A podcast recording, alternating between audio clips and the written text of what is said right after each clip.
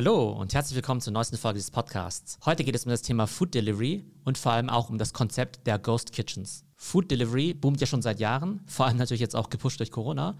Aber meistens spricht man eben nur über die Lieferdienste wie Postmates, Uber Eats oder DoorDash und das eben auch zu Recht weil mittlerweile ist eben das Food Delivery Segment für Uber schon so wichtig, dass Uber Eats zum Teil schon mehr Umsatz generiert als das Geschäft mit den normalen Fahrgästen. Aber fast noch spannender als die Delivery-Dienste finde ich eigentlich die Restaurants, die dahinter stecken. Und in der Vergangenheit waren es eben normale Restaurants, die gesagt haben, okay, jetzt möchte ich eben auch noch ausliefern, also arbeite ich eben mit Delivery-Diensten zusammen. Und irgendwann haben sie dann festgestellt, Moment mal, der Hauptteil von meinem Business ist mittlerweile Food Delivery und dann brauche ich eigentlich auch kein großes Restaurant mit hunderten von Sitzplätzen, zudem auch noch in einer teuren Innenstadtlage mit einer super hohen Miete. Was wäre denn, wenn ich jetzt eben nur noch eine Küche wäre, die eben ausliefert und ich eben komplett auf das Geschäft mit normalen Restaurantgästen verzichte. Und das ist eben das Konzept der Ghost Kitchen. Eine Ghost Kitchen ist eben eine gewerbliche Küche, die eben Delivery only ist. Das heißt, da kann eben niemand hingehen, um sich da reinzusetzen und was zu essen. Und dieses Konzept hat natürlich ziemlich viele Vorteile. Zum einen spare ich mir natürlich dadurch die teure Einrichtung. Ich brauche eben nur noch die Küche und eben nicht mehr den ganzen Gästebereich,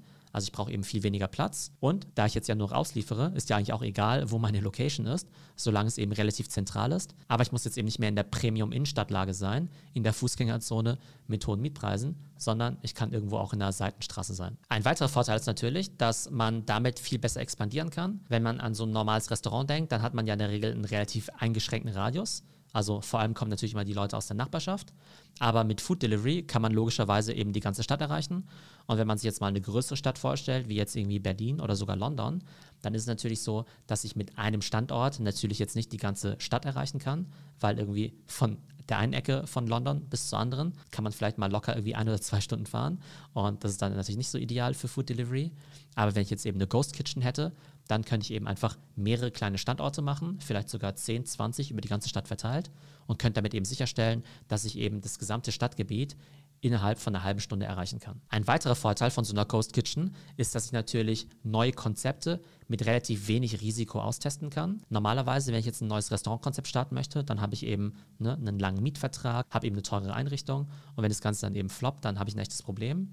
Und bei Ghost Kitchens ist das Risiko eben relativ überschaubar, weil ich kann mich eben einfach in so eine kommerzielle Küche einfach einmieten, das Ganze einfach mal für ein paar Wochen oder Monate mal austesten, eben einfach nur auf Delivery setzen und dann sehe ich ja sofort, ob das Feedback positiv ist oder nicht. Und wenn es eben negativ ist, dann steige ich eben aus meinem Mietvertrag eben bei der kommerziellen Küche wieder aus. Und wenn es gut läuft, dann investiere ich eben noch mehr in Marketing und expandiere vielleicht sogar mit mehreren Standorten. Und die Vorteile von so einer Ghost Kitchen, die liegen eben so stark auf der Hand, dass es wahrscheinlich für die meisten Food-Entrepreneure heutzutage gar keinen Sinn mehr macht, ein normales Restaurant zu gründen und stattdessen gehen sie eben sofort in dieses Ghost Kitchen-Konzept. Und mittlerweile gibt es eben ziemlich viele Player, die irgendwas mit Ghost Kitchens zu tun haben. Das kann ein einzelnes lokales Restaurant sein, das kann eine lokale Kette sein, das können eben nationale Ketten sein, wie eben McDonald's oder Chipotle, die eben mittlerweile auch sagen, hey, ich brauche eigentlich gar kein richtiges Restaurant mehr. Ich mache jetzt eben zum Teil nur noch Delivery only. Und auch die Delivery-Dienste selbst, wie ein DoorDash, sagen eben mittlerweile, äh, Moment mal, warum soll ich jetzt eigentlich das Essen von anderen Restaurants ausliefern, wenn ich ja ganz genau weiß, worauf meine Endkunden stehen. Das heißt, die entwickeln mittlerweile ihre eigenen Essensangebote, die machen quasi ihre eigenen Private Label Ghost Kitchens auf. Das heißt, wenn man jetzt eben in DoorDash reingeht, kann man eben auch Pizza, Burritos und Burger und so bestellen, aber die kommen dann entweder von DoorDash selbst oder eben von irgendwelchen Marken, die von DoorDash selbst gelauncht worden sind und die in den DoorDash eigenen Ghost Kitchens gekocht worden sind. Und es gibt eben auch Player, die einfach die Infrastruktur für diesen boomenden Ghost Kitchen Market zur Verfügung stellen. Unter anderem eben auch Travis Kalanick, der ehemalige CEO und Gründer von Uber. Und der hat ja eben diese Company gegründet namens Cloud Kitchens, die mittlerweile schon mit 5 Milliarden bewertet ist. Und was machen die?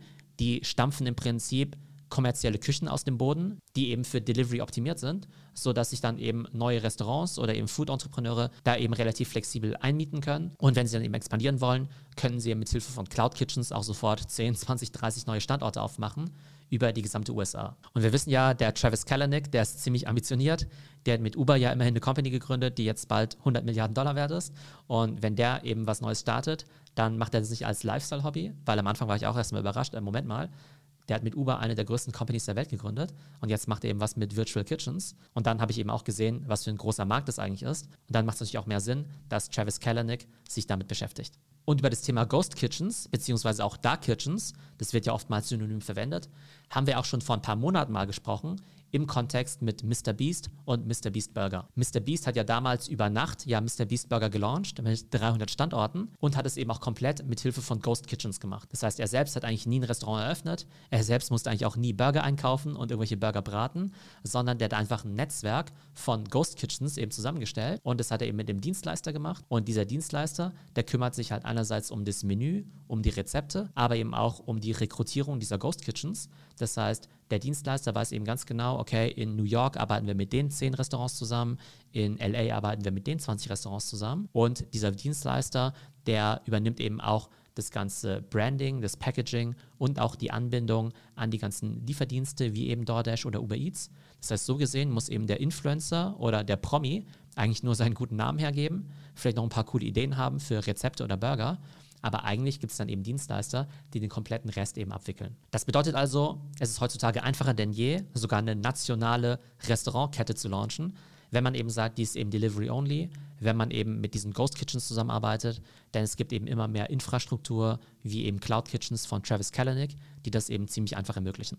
Mein Fazit und meine Prediction: Ghost Kitchens werden ein ziemlich langfristiger Trend sein. Das Marktpotenzial von Ghost Kitchens wird irgendwie auf eine Billion Dollar irgendwie berechnet also 1000 Milliarden, ziemlich viel. Ich glaube, das ist irgendwie weltweit gesehen. Und es liegt eben daran, dass eben Ghost Kitchens eben im traditionellen Delivery-Markt eine Riesenrolle spielen, aber zunehmend eben auch normale Restaurants verdrängen werden.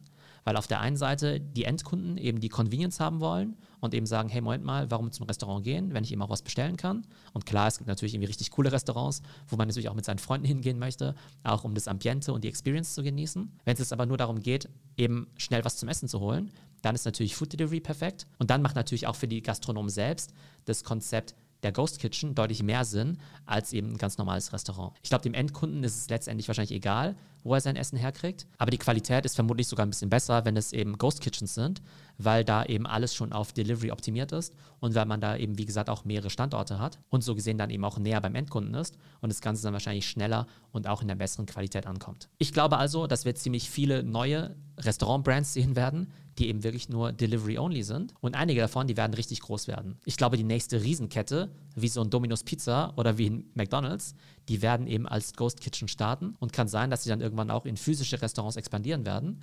Aber ich glaube wirklich, dass es für Entrepreneure heutzutage eben total viel Sinn macht, erstmal mit einer Ghost Kitchen zu starten, anstatt mit einem traditionellen Restaurant oder sogar einer traditionellen Offline-Kette. Und wie wir am Beispiel von Mr. Beast auch gesehen haben, ist es eben super einfach für Celebrities, für Creator, für Promis, eben ihre eigenen Restaurantmarken zu launchen, eben als Ghost Kitchen. Und von daher glaube ich, dass das eben immer häufiger zu sehen sein wird. Mr. Beast ist da sicherlich der Pionier. Der hat eben mit 300 Restaurants gestartet. Mittlerweile sind sie an 600 Standorten aktiv, kommen jetzt mittlerweile sogar nach Europa. Ich glaube, in London haben sie mittlerweile eben auch schon die ersten Angebote. Und ich glaube, es wird eben immer häufiger sein, dass dann eben Influencer oder Creator sagen, hey, genauso wie ich eben meine eigenen Chips rausbringe, mein eigenes Merchandising, dann mache ich jetzt eben auch noch meine eigene Restaurantkette auf. Insgesamt finde ich, dass der Markt für Ghost Kitchens und für Food Delivery super spannend ist, wahrscheinlich auch extrem lukrativ in den nächsten Jahren. Der einzige Wermutstropfen eigentlich nur, dass dabei natürlich unnötig viel Verpackung und Müll produziert wird. Ich bin auf jeden Fall gespannt, welche Anbieter sich da in den nächsten Jahren durchsetzen werden. Ob das eben traditionelle Foodketten sind, wie eben McDonald's, ob das eben neue Food Brands sind, die eben über Ghost Kitchens starten ob das dann eben Delivery-Dienste sind wie DoorDash, die ihre eigenen Ghost Kitchens launchen, oder dann eben auch Companies wie Cloud Kitchens von Travis Kalanick, die eben einfach die Infrastruktur dafür zur Verfügung stellen. So, das war unsere Folge für heute. Wenn euch der Podcast gefallen hat, dann würde ich mich natürlich sehr freuen, wenn ihr den Podcast euren Freunden empfehlt und auch bei Apple Podcasts mit 5 Sternen bewertet. Ich hoffe, es geht euch gut und bis morgen.